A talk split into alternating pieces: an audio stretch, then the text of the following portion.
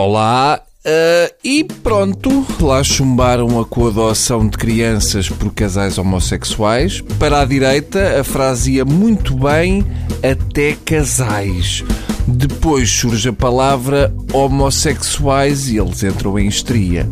É assustador pensar que depois de espremidos aqueles deputados todos, o que dali sai é o pensamento do Marinho Pinto. Eu até já mudei o meu número de telefone para o indicativo mais 256 porque sinto-me como se estivesse a viver no Uganda. A direita portuguesa está apostada em obrigar a Isabel Moreira a ter de apagar tatuagens. Só descansam quando não for possível distinguir o noticiário do conta-me como foi. Está votado.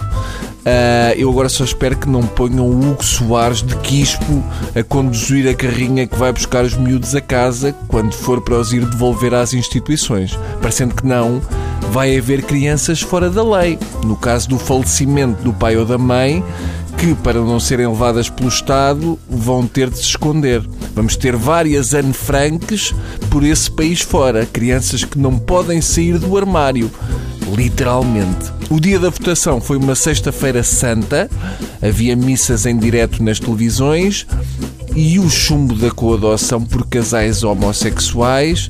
A igreja já não tinha um dia assim desde que descobriram o sexo com crianças. Bem, vamos mudar de tema. Uh, o governo alemão aprovou na passada quinta-feira um projeto de lei autorizando os homossexuais a adotarem os filhos do seu parceiro. É verdade, é. Passou despercebido, mas é verdade. Podemos dizer que, até com os homossexuais, a maioria vai para além da Troika.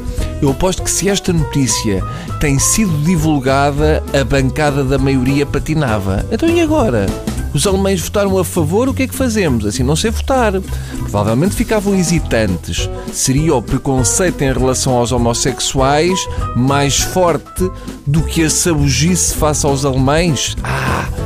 Terrível dúvida. Será a minha homofobia superior à minha germanofilia? Eu aposto que muitos dos deputados da maioria acabavam a votar a favor, com muito medo que o voto contra pudesse despertar a ira dos mercados, especialmente os mercados mais histéricos. É melhor votar como os alemães, não vão os mercados puxar-me os cabelos.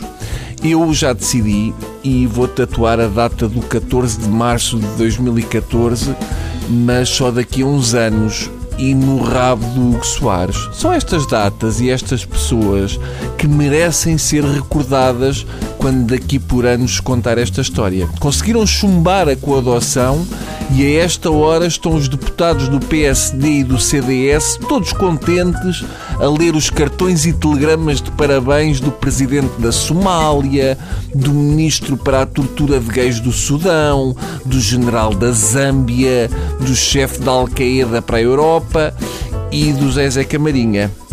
Parabéns, hein? apertem com esses rabichos. Nem deviam ter carta, quanto mais adotar.